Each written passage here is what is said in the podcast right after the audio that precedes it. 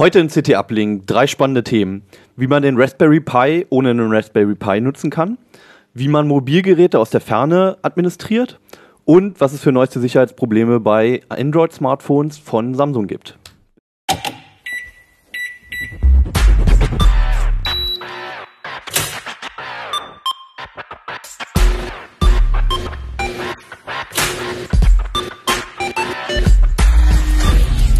CT Uplink. Herzlich willkommen in der CT-Redaktion mal wieder. Wir werden heute über die CT07 sprechen. Mein Name ist Hannes Schirulla. Ich werde da nicht alleine drüber sprechen, sondern habe ein paar Kollegen hier, nämlich Fabian Scherschel, Heise Security. Reiko Kaps, ähm, Netzwerkressort. Und Daniel Bachfeld, CT Hex. Dann bleiben wir auch gleich mal bei dir, Daniel. Du hast etwas mit dem Raspberry Pi gemacht und gleichzeitig hast du nicht mit dem Raspberry Pi gemacht.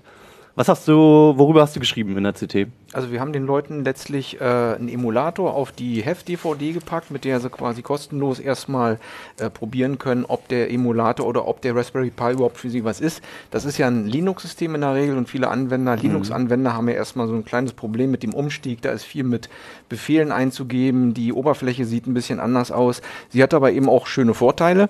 Und äh, dieses Paket, was wir auf der DVD haben, da muss man nicht groß installieren. Man nimmt dieses Archiv, packt es einfach aus und klickt eine Datei und schon öffnet sich der Emulator. Und dann kann man in diesem Emulator eben verschiedene Dinge machen, eben zum Beispiel die grafische Oberfläche starten und ein bisschen surfen oder man kann eben auch gleich vorbereitet schon mit Python programmieren. Das ist ja so eine relativ einfach erlernbare äh, Programmiersprache. Oder Scratch, das ist sogar für Sechsjährige geeignet, um damit rumzuspielen und erste sag ich mal, Sprites über den Bildschirm zu bewegen. Und als Goodie haben wir gezeigt, ähm, wie man auf diesem System auch äh, dieses Softwarepaket Mathematica nachinstalliert. Mathematica ist so ein mächtiges Tool, was es schon seit 20 Jahren gibt, äh, was von Wolfram Research hergestellt wird. Und damit kann man so ja, Funktionen lösen. Das benutzt man äh, in der Wirtschaft, im, bei den Physikern, Ingenieuren und so weiter. Und das gibt es kostenlos für den Raspberry. Vielleicht nochmal ganz von Anfang. Also ich weiß nicht, ob alle Zuschauer diesen Raspberry kennen, was mhm. das genau ist. Du hast sogar was mitgebracht, auch zum Zeigen, wie so ein Ding normalerweise aussieht. Genau. Ähm, kannst du kurz erklären, was so ein Raspberry eigentlich ausmacht, was das genau ist? Also so ein Raspberry Pi ist im Grunde genommen fast ein vollständiger Desktop-PC. Er ist nur eben sehr klein, nicht ganz so leistungsfähig, klar. Äh, auf den Desktop muss man den nicht stellen, ne? Den muss man nicht auf den Desktop stellen, den kann man auch äh, mobil irgendwo betreiben. Er hat nur wenig Stromaufnahme. Man mhm. kann sich jetzt überlegen, ob man den eben als Linux-System benutzt und sich äh, damit auf dem, also am PC oder ihn als PC benutzt, um im Internet zu surfen, Textverarbeitung zu machen. Mhm. Oder ob man ihn zum Beispiel als äh, NAS benutzt, im Netzwerk zu Hause oder als Router. Kannst du nochmal zeigen? Vielleicht? Ich kann ihn auch mal ja, genau, zeigen. Genau, also genau hier. Ja. Also man hat hier dann, was ihn auch besonders ausmacht, man hat hier, man sieht äh, diese obere Anschlussleiste. Da kann man eben auch diverse Dinge anschließen, zum Beispiel Transistoren, Relais, Schalter, diverse andere Sachen und kann dann eben über diesen PC zum Beispiel eine Heimautomatisierung umsetzen. Und ähm, das macht eben diesen kleinen Raspberry Pi so interessant, dass man damit relativ kostengünstig äh, basteln kann. Er ist eben durch seine Größe auch mobil. Es gibt zum Beispiel Anwendungen, wo Leute den äh, in einen Wetterballon reingesetzt haben mit einer Pi-Kamera und haben den dann eben auf 10, 20.000 Kilometer Höhe oder 20 Kilometer Höhe hochgeschickt, um da Daten zu sammeln. Mhm. Und einen normalen Desktop-PC, äh, sag ich mal, einen Wetterballon reinzuhängen, ist ein bisschen kompliziert. Mhm. Das ist eben einer der Vorteile dieser, äh, dieses Pis. Also ein winziger Computer, genau. der aber, wenn man will, eigentlich alle Anschlüsse hat, die auch ein normaler Computer hat, den man so in PC genau, er hat so einen kennt. USB-Anschluss, genau. er hat einen äh, Ethernet-Anschluss, man kann eine Tastatur anschließen, man kann HDMI-Monitor anschließen, ähm, er hat im Unterschied äh, zum normalen Desktop-PC wird er nicht über eine Festplatte gestartet, sondern einfach so eine äh, SD-Karte. Also der hat halt keinen eigenen Speicher intern. Genau, er ja. hat keinen eigenen Speicher. Der Vorteil mhm. ist aber auch eben, man kann nicht viel kaputt machen. Also gerade wenn man jetzt mit Linux rumspielt, man muss nur die SD-Karte neu, ähm, neu beschreiben, während zu Hause die Leute ja oft Angst haben, oh Linux, mhm. dann brauche ich einen Dual Boot Manager und irgendwas geht dann immer in die Hose. Mhm. Also hier, das ist sozusagen Linux ohne Reue, ohne dass irgendwas kaputt Zack, ziehst du es wieder raus, ist alles genau. Wieder in Ordnung. Rausziehen, okay. neu beschreiben mit dem, was man aus dem Netz bekommt ja. und alles ist wieder heile. Und für deinen Artikel hast du den jetzt aber gar nicht gebraucht, obwohl es ja damit zu tun genau, hatte. Genau, den habe ich jetzt nicht gebraucht. Ich habe mhm. quasi die Software, die hier auf dieser SD-Karte äh, vorhanden ist, die habe ich jetzt genommen und habe sie quasi in einen Emulator gepackt. Mhm. QEMO ist der Emulator, der einzige, der auch ARM-Prozessoren emulieren kann, weil im Unterschied zum PC ist das eben kein Intel-Prozessor, sondern eben ein ARM-Prozessor und dieser QEMU. ARM-Prozessoren, wie sie auch in Smartphones, Tablets Genau, drin sind. genau. Und ähm, der kann das emulieren. Also QEMU ist auch dieser Android-Emulator, der eben in der Entwicklungsumgebung da benutzt wird.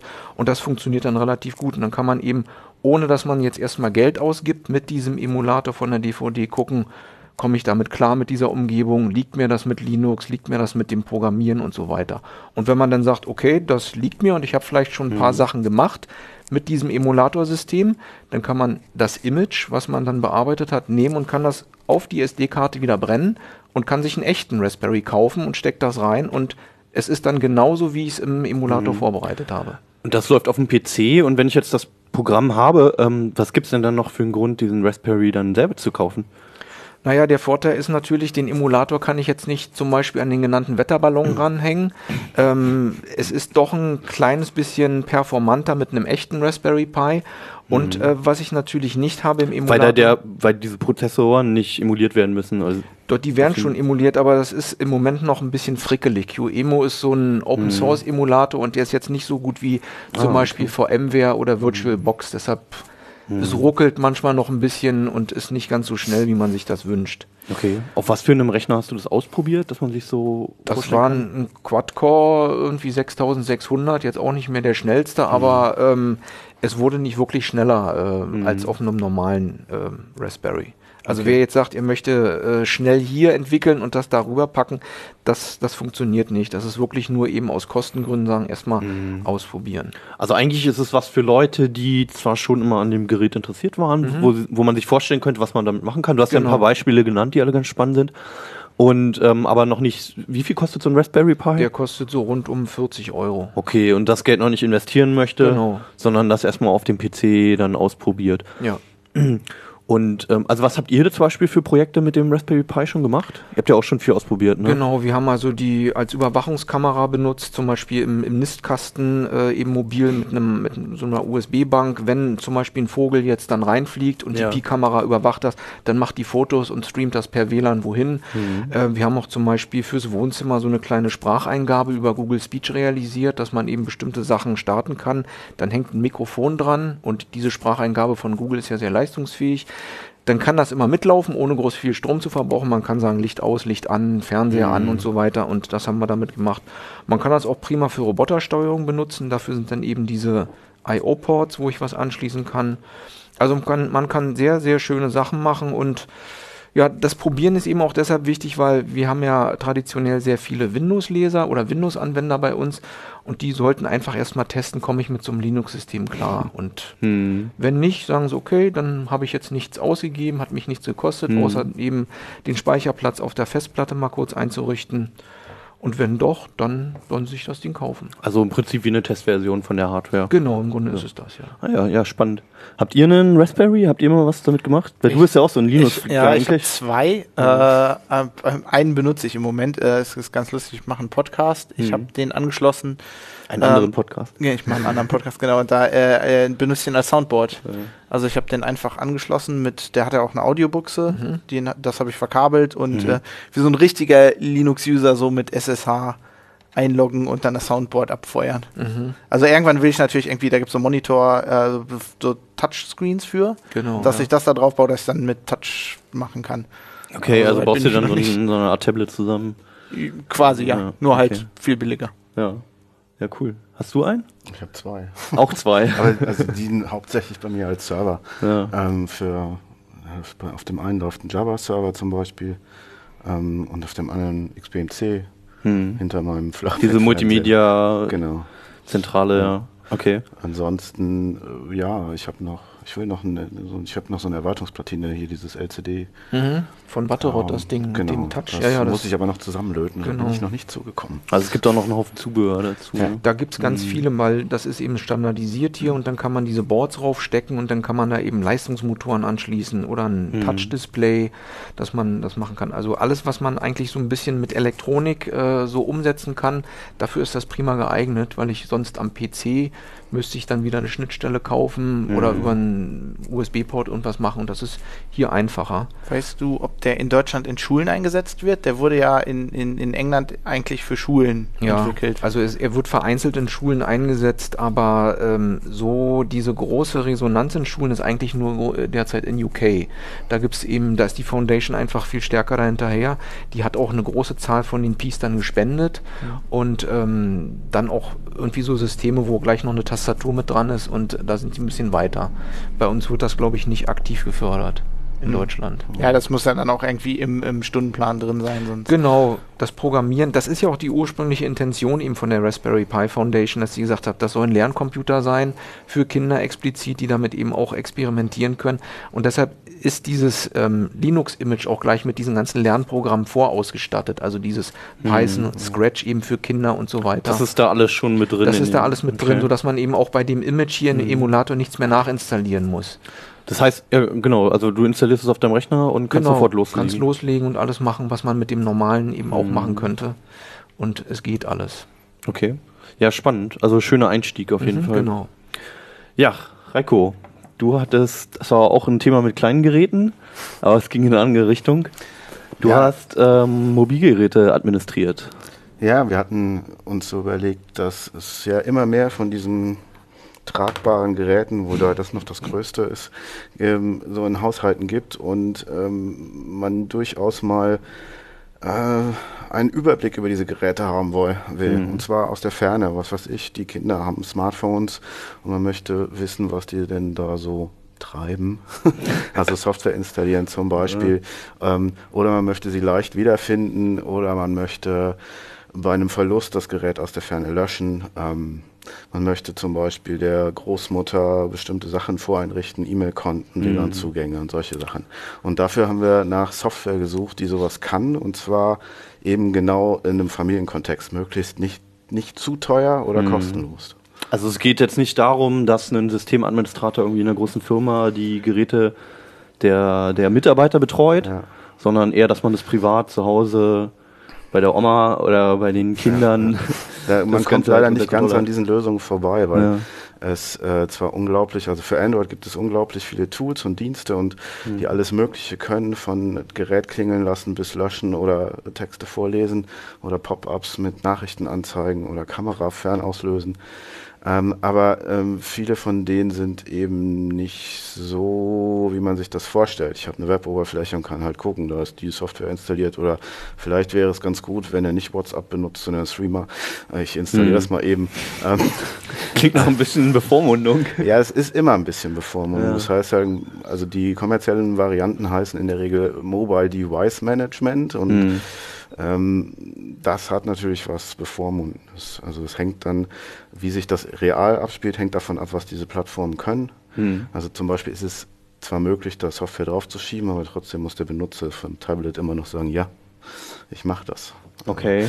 Also man braucht eine Bestätigung noch des Users quasi. Ja, also wir haben uns unterschiedlichste Sachen angeguckt. Ich habe mir einen Teil von Android angeguckt. Mhm. Ähm, ein Kollege hat sich ähm, einen Teamviewer angeguckt. Das ist eine, relativ, also eine neue Teamviewer-Version für Android, wo man tatsächlich auch fernsteuern kann. Also man kann dann wirklich, wie man das von PCs kennt, äh, mit der Maus die Oberfläche steuern. Okay. Das Also konnte man bislang noch vielleicht- nicht. Vielleicht kurz zum Teamviewer, ne? das ist ja normalerweise eine Software, wo man komplett den PC oder jetzt glaube ich auch Mobilgeräte mittlerweile fernsteuern mobil, kann. Ne? jetzt Mobilgeräte. Mhm. Ah, okay, das ist neu. Ähm, Mhm. Gibt es als App auch für Mobilgeräte wiederum? genau. Ja. ähm, entwickelt worden, halt um PCs, Desktop, grafische Oberflächen Mhm. fernzusteuern. Mhm. Ähm, TeamViewer kann das ziemlich cross-Plattform. Es gibt äh, TeamViewer für Linux, für macOS und für Windows. Ähm, und damit kann man dann gegenseitig unter, also die Oberflächen steuern, teilweise noch andere Funktionen. Mhm. Und mit der App für Android kann man jetzt die Oberfläche steuern, plus halt so Sachen machen wie ähm, Apps installieren und solche Geschichten. Das Okay. ist das Ausgereifteste, was so ungefähr in die Richtung geht, was man haben will. Ähm, dann gibt es diese großen Mobile Device Management Systeme. Intunes kennt man vielleicht, damit kann man Windows-Geräte fernsteuern. Ähm, was gibt's noch? Ähm, Also eignet sich, eignen sich die Lösungen jetzt auch wirklich für Fa Familien, wo man irgendwie ähm, Kinder hat, die ihr erstes Mobilgerät bekommen irgendwie und wo man bestimmte Webseiten sperren möchte, wo man möchte, dass die beispielsweise keine Apps kaufen oder auch Buzzwords zum Beispiel vielleicht gefiltert werden aus der URL oder so. Hm, Nicht ganz. Also man Okay. kann ähm, man kann ein paar Gerätefunktionen damit steuern. Mhm. Es gibt noch zusätzliche Tools, die man dann, was weiß ich, installieren kann. Zum Beispiel könnte man dann die äh, den Play Store mit einem mit einer Zugangskennung schützen, die Mhm. man eingeben muss. Es gibt äh, Launcher, ähm, die dann speziell auf Kinder ausgerichtet sind. Also die könnte man in so ein System mit hineinziehen, äh, wo man dann zum Beispiel sagen kann, okay, der darf nicht im Internet surfen. Oder ich glaube, das war so ein Add-in für diesen Launcher, wo man dann so einen Browser hat, der nur bestimmte Seiten erlaubt. Okay. Also man kombiniert unter Android muss man sowas kombinieren. Man Mhm. hat keine Gesamtlösung, sondern eher so eine Kombination. Und das funktioniert und dann so sicher wie mit den anderen Lösungen, mit Das den ist- Kinderschutzlösungen. Das ne? ist das Problem, Nämlich ja. nicht, also Für mich ähm, nicht, genau. Es funktioniert, aber ich bin mir nicht sicher, ob man es nicht Weil austricksen die, könnte. Die Tricks ja. kursieren ja dann sehr schnell auf den Schulhöfen Ja, immer gleich, ne, genau. wie man das. okay ja, ihr habt ja, du hast Kinder, glaube ich, ne? Ja, ja. Ja. Du auch? Ich auch. Und ja. meine Okay. surft noch nicht. Hab- Habt ihr, das, habt ihr sowas eingesetzt bislang? Nee. Also der, noch der, ähm, der, sag ich mal, Bedarf ist da noch nicht, der surft noch nicht, der weiß noch Mhm. nicht, wie Surfen geht, der guckt nur YouTube, wobei das da manchmal auch schon kritisch wird, Okay. wenn, wenn er Lego irgendwie schon eingibt. Aber ich weiß noch aus meiner Historie bei Heise Security, dass wir haben uns ja manchmal diese Lösung angeguckt und da gibt's ja natürlich oft Mhm. dann schon Seiten, die extra so als Proxys arbeiten, um doch wieder an Inhalte zu kommen. Und das Also die Seiten selber tricksen dann wiederum die Kindersicherung quasi aus. Na, die Kinder kennen die Seiten dann. Das ist so, dass noch, wenn ich zum Beispiel URL-Filterung mache, Mhm. das, dann gebe ich da irgendwelche Wörter ein und so weiter und dann werden die zwar blockiert, aber es gibt im Internet ja Proxys, wo ich dann irgendwie quasi die Seite Okay. als, als Relais oder als Station benutze, um andere Seiten zu erreichen. Okay. Und das kann man natürlich nicht. Aber das war eigentlich auch nicht so unser. War nicht das Ziel, klar. war ja. nicht das. Ziel. Es ging mehr darum zu sagen, äh, wir haben jemanden, der sich auskennt und Mhm. der ein bisschen die Geräte im Auge behalten will und vielleicht mal der Mhm. Mutter, der Oma oder den Kindern unter, der, unter die Arme greift, wenn Ja. irgendwas ist. Also es geht eher bei euch darum, den, dem Nutzer zu helfen ähm, und dem genau zuzuspielen, Ja. irgendwelche Apps oder halt einzurichten und das, oder wenn es mal ein Problem gibt, halt aus Ja. der Ferne gleich helfen Richtig, zu können. genau. Ah, ja. Solche Sachen. Braucht man für die Lösung einen Server?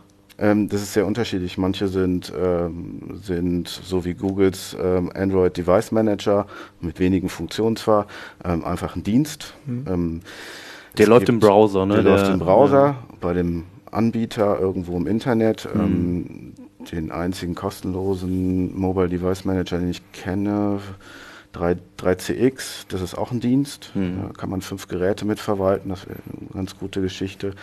Ähm, bei ähm, TeamViewer ist es so eine Kombination.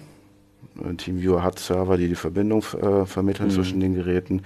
Dann gibt es für Apple, ähm, kann man entweder den Mac OS Server selber betreiben oder so eine App Mhm. installieren, die das dann allerdings, glaube ich, nur über USB macht.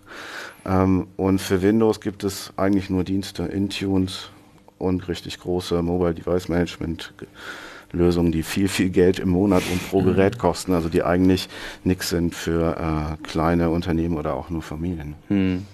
Gibt es dann auch in den Apps nochmal Sicherungen, dass jeder Zugriff von außen nochmal abgefragt wird? Also- oder ist das einmal, dass man einmal Ja gesagt hat und dann hat derjenige den Zugriff komplett auf das Mobilgerät? Ähm, das läuft häufig, ähm, die installieren sich häufig zum Beispiel unter Android als Gerätemanager. Hm. Und danach läuft es dann zum Beispiel über den Google-Account. Also so eine Lösung, die ähm, die Möglichkeiten von Android Device Manager von Google erweitert. Android Lost zum Beispiel funktioniert genauso. Man installiert die App, gibt ihr so ein paar Rechte. Sie ist dann Gerätemanager auf dem Gerät, hat also sehr viele Rechte, sehr viel Zugriff. Und dann geht man auf diese Webseite, meldet sich mit dem Google-Account an und kann dann Dinge tun. Mhm. Zum Beispiel Okay. das Gerät sprechen lassen. Ja. Ja. aber man bekommt es schon als, also woran ich denke, ist, dass, dass es halt natürlich auch dafür geeignet wäre, Geräte zu überwachen, von denen der Nutzer das nicht weiß. Ne? Das, genau das geht Ja. damit. Also das würde mit diesem Android Lost Okay. geht es, weil man kann halt zum Beispiel die Kamera fern auslösen Hui. und sich die Fotos angucken. Oha. Und man könnte eine Stunde lang auch äh, Audio mitschneiden. Also das ist immer so eine. Zwischending zwischen Überwachung und Betreuung, sag ich mal. also das ist wie im echten Leben. Hm. Äh, jeder, der sowas mal gemacht hat, ist genau, äh, steht da in einem Zwiespalt. Hm. Wobei man auch dazu sagen muss, dass das dann auch juristische Konsequenzen hätte normalerweise, glaube ich, wenn der Nutzer das nicht wüsste, ne? Ja, klar. Dann ist es natürlich. Nee, das ist, das ist vollkommen klar. Aber ähm, also diese, diese Programme haben beide Fähigkeiten. Also sie können helfen und sie können aber auch Schaden anrichten. Okay, Ja. wie so oft mit der Technik. Mich würde noch ganz kurz interessieren, wie, wie bandbreitenintensiv sind die denn, die ganzen Dinger? Weil wenn ich jetzt zum Beispiel meiner Mutter, die Ja. hat gar keinen WLAN zu Hause, der würde ich jetzt irgendwie ein Gigabyte Flatrate besorgen. Mhm. Reicht das dann aus pro Monat? Oder wenn die dann jeden zweiten Tag anruft und sagt, mach mir mal was, dann habe ich schon nach zwei Tagen Limit erreicht. Also beim Teamviewer braucht man, weil man halt den Bildschirm überträgt, ähm, schon ordentlich Bandbreite. Mhm. Also UMTS sollte es mindestens sein. Ähm, Also wie viel wird darüber geschoben, so wenn ich mal eine Minute irgendwie auf den freien Oh, Bildschirm gemessen gucke? haben wir, ich glaube, gemessen haben wir es nicht. Also Okay. der Kollege, der es gemacht hat, ähm, hat zumindest gesagt, man braucht eine ordentliche Mobilfunkverbindung oder WLAN-Internetverbindung. Man sollte es ähm, nicht mit Edge oder GPRS probieren, weil damit braucht man schon Geduld dafür. Äh, bei den anderen, diesen Mobile Device Management ähm, Lösungen sind ja so, das sind so Event-Geschichten. Die schicken, sagen, die schicken den Befehl hin, installier was oder schalte das WLAN an oder aus. Das ist äh, sehr schma schmalbandig, also da braucht man kaum Geschichten. Ähm, es gibt so ein paar Programme, die, ähm, wo man dann so ein Android-Telefon auch über äh, Java-Server steuern, über Java-Befehle steuern kann. Ähm, da kann es ein bisschen intensiver sein, weil dann das Gerät ständig im Internet hängt und niemals die Verbindung kappt, dann kann da schon ein bisschen Traffic verursacht werden. Habe ich im Test so gemerkt. Und dann geht es halt auch ein bisschen auf dem Akku. Okay. Ja gut, na, in ein paar Jahren ist es dann vielleicht für euch auch aktuell, wenn die Kinder dann größer Hier sind. kommt kein Internet ins Haus.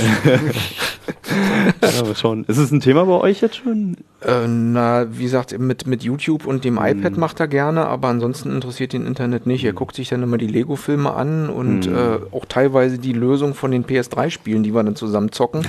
Aber so ansonsten, ähm, das kommt, glaube ich, jetzt erst, erste Klasse jetzt. Das wird vielleicht in der zweiten irgendwann interessant. Hm. Also ist das, glaube ich, so. In, also mein Sohn ist fünf und das ist halt, ja, Filme gucken, Aber vielleicht dann ein paar Spielchen. Muss ich auch sagen, dann würde ich Ihnen das auch nicht installieren, weil also ich habe dann eher den Grundsatz, also zum Managen schon für Remote, der jetzt ein Problem hat, weil er technisch keine Ahnung hat. Wenn mein Sohn das machen will, muss er es rausfinden, wie es geht. So mussten wir auch als Kinder. Und das andere mit dem Sperren, da, das hilft nichts. Da muss man ohnehin mit den Kindern drüber reden. Wenn du über so eine Seite stolperst, mach sie zu oder lass dich auch nicht im Internet anlabern. Da setze ich eher auf Aufklärung als auf Restriktionen. Meistens haben die ja die Kinder auch schon mehr Ahnung als man selber. Dann. Genau. Also es ist eher für, für Nutzer dann gedacht, die, die man mal helfen muss, denen man unter den Arm greifen muss. Genau. Genau. Ja, spannend, ja. Du hast nicht ganz so ein positives Thema mitgebracht, ne? Ja, wie immer. Du kommst immer mit den bösen Themen hier Das an. ist meine Aufgabe. Ja, äh, was ist passiert? Also die Entwickler von Replicant, das ist eine komplette freie Open Source äh, äh, Version von Android, von der FSF. Die haben ähm, entdeckt in einigen älteren Samsung-Handys, ähm, also vielleicht fange ich nochmal an. Also man muss äh, bei, bei Android äh, muss man sehen, dass da, da gibt es das Betriebssystem, den Kernel, ähm, das läuft alles auf einem Prozessor und dann Also vielleicht vorneweg, es geht um Samsung Smartphones Genau. Und mit das- Android. Die haben eine Backdoor. Okay. Also haben die Replicant-Entwickler gesagt. So. Okay. Und die ist im Baseband. Das Baseband ist der Teil, ähm, das hat meistens einen eigenen, oder hat eigentlich immer einen eigenen Prozessor, glaube ich. Mhm. Ähm, das ist unabhängig von Android. Das betreut das Radio, also die, die Funk. Äh, ähm, Also man kann sich das Geräte. wie, wie zwei, zwei Systeme, zwei Genau. Prozessoren nebeneinander vorstellen in so einem Smartphone, Genau. ne? Und äh, das macht halt alles, was mit Funk ist. Also, also mit, dem, Mhm. mit dem Datenfunk, mit, mit ähm, Telefonie. Ähm, Also man hat einerseits diesen, dieses Hauptsystem, wo dieses Android drauf läuft, etc. Und dann wie, ein Funkmodul noch. was mehr so eine Blackbox ist. Also Okay. das ist auch nie Open Source, Okay. weil die FCC, also die Funkregulationsbehörde in den USA, äh, da ganz bestimmte ähm, äh, Bedingungen hat. Ähm, also die haben Angst, wenn der Code offengelegt wird, dann könnten da irgendwelche Leute an dem Ding rumhacken und auf irgendwelchen Frequenzen senden, ähm, die sie nicht wollen. Deswegen wird das eigentlich nie offengelegt. So. Also es geht schon ziemlich tief dort, was man Es ist, machen äh, könnte. es, ja, ja, also da kannst du wirklich dann auf Frequenzen senden, Okay. äh, was wir nicht wollen, also wo es dann irgendwelche anderen Geräte stört und so.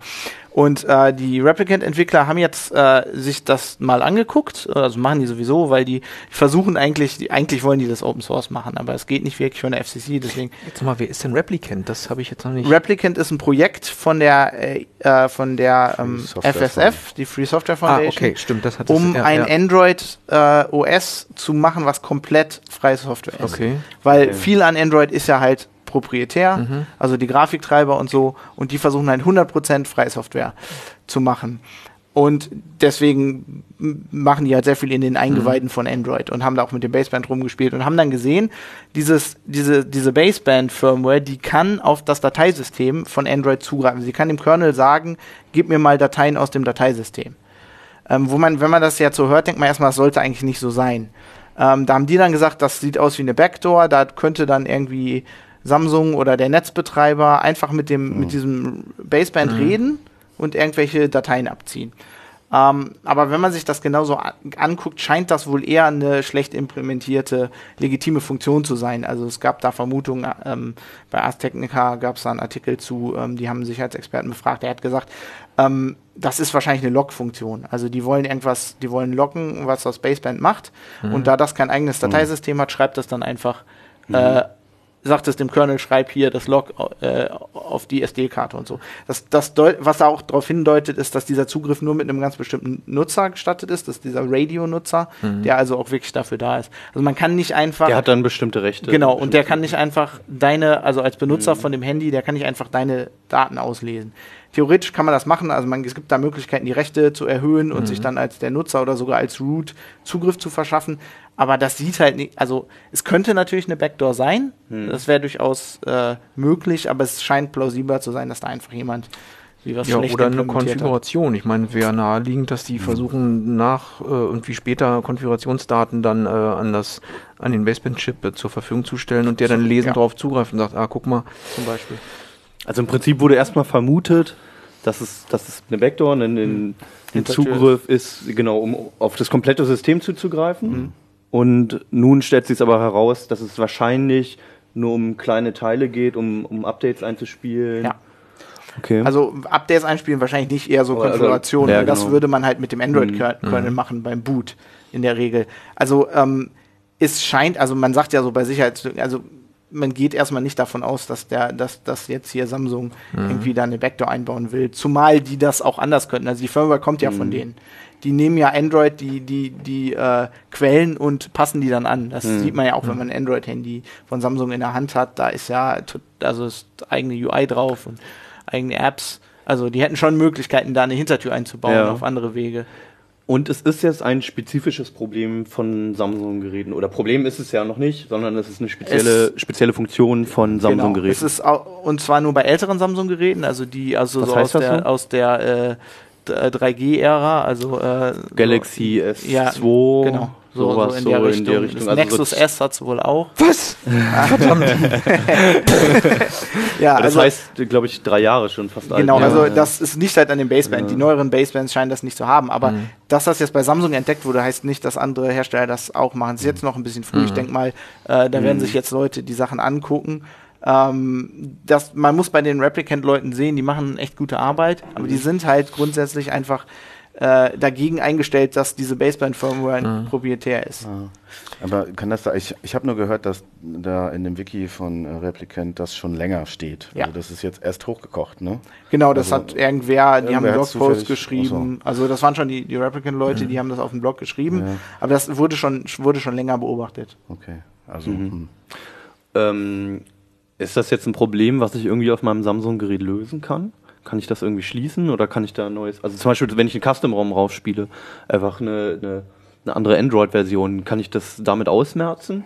Ähm, ja, das müsste schon, also als Nutzer kannst du es nicht so einfach machen. Also das ist, das ist ein Patch in dem, in dem Kernel von Android. Also da müsste also die Cyanogen Ganz, ganz tief im System im Genau, Prinzip, ja. sehr tief drin, die könnten das machen, aber dann müssten sie explizit ähm, das ändern und da ein Patch für machen. Ich denke mal, das wird es geben. Ähm, aber ich, ganz ehrlich, weiß ich nicht, ob das Problem so groß ist. Okay. Ähm, also ihr wisst jetzt auch nicht, ob, ob jetzt beispielsweise, also Cyanogen jetzt beispielsweise als, als, als Beispiel für eine Custom-ROM, ob die das Nee, die geändert ja haben? kein Baseband. Das ist ja nur, das ist ja Das nur geht das, nicht so das tief, ne? Android. Das Baseband Mhm. hat, Ja. soweit ich mich vom, an meinem alten G1 war es so, da habe ich einmal das Baseband getauscht und Mhm. gezittert. Ähm, hat einen eigenen Bereich, glaube ich, in Flash. Und ist ein eigenes Image. Ist das aber dann eigentlich auch eine Firmware von Samsung oder von dem Hersteller des Basebands? Weil Samsung ist ja kein Hersteller der Baseband-Chips. Genau, die, der Spaceband kommt wahrscheinlich von jemand anderem, aber was du machen kannst, ist, die haben den Android-Kernel gepatcht, Mhm. weil das Baseband stellt eine Anfrage an den Kernel und sagt, gib mir mal eine Okay. Datei. Und das könntest du natürlich rauspatchen.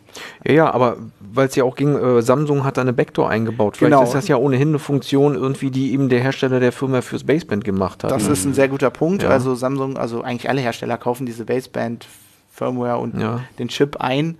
Also es kann auch sehr gut sein, dass, also gerade bei Samsung kann ich mir das Ja. vorstellen, da wissen wir ja, dass die viele Weil diese Firmware für die. Basebands, die ist ja sowieso schon seit Jahren im Gerede. Ich weiß, dass es auf irgendeiner DEFCON, was war die letzte? 13? Auf der DEFCON 9 gab es auch schon mal so Gerüchte, dass es jetzt erste Hacks für die Baseband-Chips gibt. Und dann kannst du da, weil die eben auch nicht Open Source sind, kannst du sie eigentlich auch sehr schwer hacken. Und das heißt, du kannst dann quasi schon noch unter der UDP und TCP und sonst wie WLAN-Schicht, hackst du dich in diesen Baseband-Controller rein und kannst eben dein iOS, damals war es glaube ich iOS, kannst das manipulieren. Aber das hat sich irgendwie, glaube ich, nie bestätigt. Aber es hat, ist auch nicht aus der Welt verschwunden. Also da kann man gerade in diesem Baseband, da passiert noch sehr viel. Und ich glaube, der Harald Welte ist ja auch einer vom Osmocom-Projekt hier, die eben auch versuchen, GSM, so Open-Source-Lösungen äh, zu entwickeln. Der hat sich auch mal so ein paar Geräte gekauft, die eigentlich zum Testen sind und hat eben in diesem Baseband darum manipuliert. Und es geht auch, glaube glaub ich, gar nicht darum, unbedingt, dass die Leute ähm, auf Frequenzen senden könnten, äh, da was zu stören, sondern auch, wenn sie, sie könnten quasi komplette Basisstationen, Mobilfunkstationen abschießen damit. Die sind nämlich alle irgendwie 20, 30 Jahre alt und Welte hatte es dann wohl mal geschafft, irgendwie im Labor so eine Station abzuschießen mit einem manipulierten GSM-Handy. Und das heißt, man könnte ähnlich früher wie War Driving nicht Access Points irgendwie einsammeln, sondern man fährt durch die Stadt und schießt alle äh, Mobilfunkstationen ab, die noch so eine alte Hardware beziehungsweise Firmware haben, mit einem manipulierten Handy. Und da die immer ein bisschen länger brauchen zum Hochfahren, wäre, glaube ich, dann eine Stadt relativ schnell lahmgelegt, weil da hängen ja auch andere Züge zum Beispiel benutzen ja auch GSM zur Lokalisierung. Da wäre Kacke Ätze Dampf. Aber könnten wir doch eigentlich die ganzen, die NSA hat doch angeblich da so Basisstationen in Berlin. Ja, ja, genau, ja.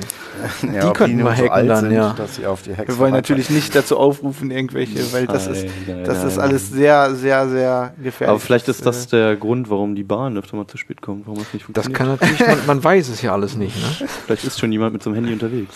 Das kann ich mir durchaus Die vorstellen. haben auch, glaube ich, mal versucht bei Replicant, äh, oder ich glaube auch Harald Welte war da auch beteiligt, so eine Open Source Firmware zu schreiben. Ja. Aber das Problem ist halt auch, die FCC ist da nicht sehr flexibel. Also die, die sind auf sehr viel Widerstand ge, ähm, gestoßen. Also du kannst halt nicht einfach, du darfst halt, ich weiß nicht, wie es in Deutschland ist, aber in den USA darfst du nicht dein Android-Handy, wenn du eine Firmware hättest, eine eigene, dürftest du die da nicht raufflashen und das dann benutzen in der Öffentlichkeit. Ähm, Baseband meinst du? oh, kein ja, genau, das Baseband. Also die Baseband-Firmware, du Ja. kannst nicht einfach an dem Baseband rumspielen. Ähm, das, das sehen die gar nicht gern. Exploits sind ja auch verboten.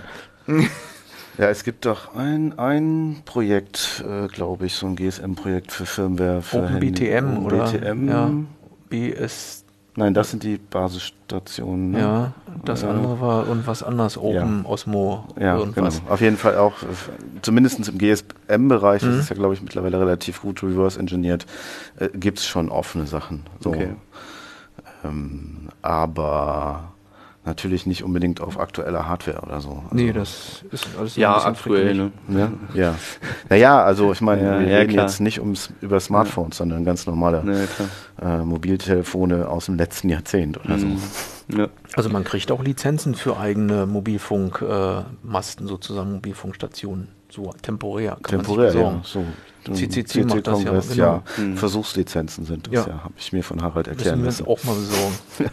Das hätte ich gern, weil ich habe zu Hause echt schlechten Empfang. Vielleicht kann ich mir da so eine eigene O2-Zelle oder so aufsetzen. Sprich doch mal mit deinem Vermieter, vielleicht stellt er euch so eine Zelle oben aufs Dach. Das Ja. wäre cool. Dann kriegt er sogar noch coole. Also in Mexiko geht es besser, da habe ich neulich mal was drüber geschrieben. Da macht so ein, so ein paar Dörfer in den Bergen, äh, die machen zusammen mit so ein paar Leuten so ein Projekt, um überhaupt das Dorf überhaupt erstmal mit Mobilfunk zu erschließen. Und die haben so eine Generalzuweisung, diese äh, Native Americans da, weil sie so eine Selbstverwaltung haben und die dürfen halt Mobilfunk machen.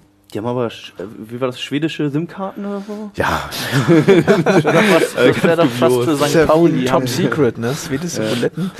Zug nach. haben die in St. Pauli nicht auch so eine Selbstverwaltung? Könnten die da nicht auch irgendwie nicht.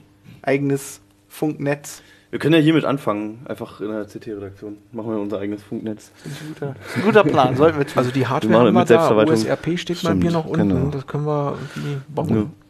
Ja, gut, dann das- Machen wir. nächstes Mal, ja. Nächstes Mal. das Projekt. Haben wir eine Woche jetzt. ja, gut. Ähm, worüber wir diesmal gar nicht gesprochen haben, war die riesige Messe, nämlich die CeBIT. Hönes.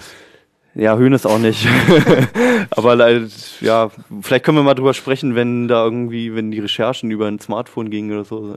Wobei der hat das ja alles selber gemeldet. Vielleicht hat er das per Smartphone gemeldet, seine Selbstanzeige.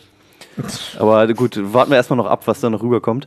Aber ähm, ja, die CeBIT haben wir auch nicht besprochen und zwar einfach aus dem Grund, weil wir da eine eigene Show zu haben auf heise.de, nämlich die Heise Show. Äh, die lief jetzt immer live von der CeBIT und die Videos kann man auch immer noch angucken auf unserer Webseite. Also wer die CeBIT nun vermisst hat bei uns, kann sich die Show angucken. Und wir werden uns das nächste Mal mit der nächsten CT, mit der 8 beschäftigen. Bis dahin, macht's gut. Tschüss, Nachbarn. CT Uplink.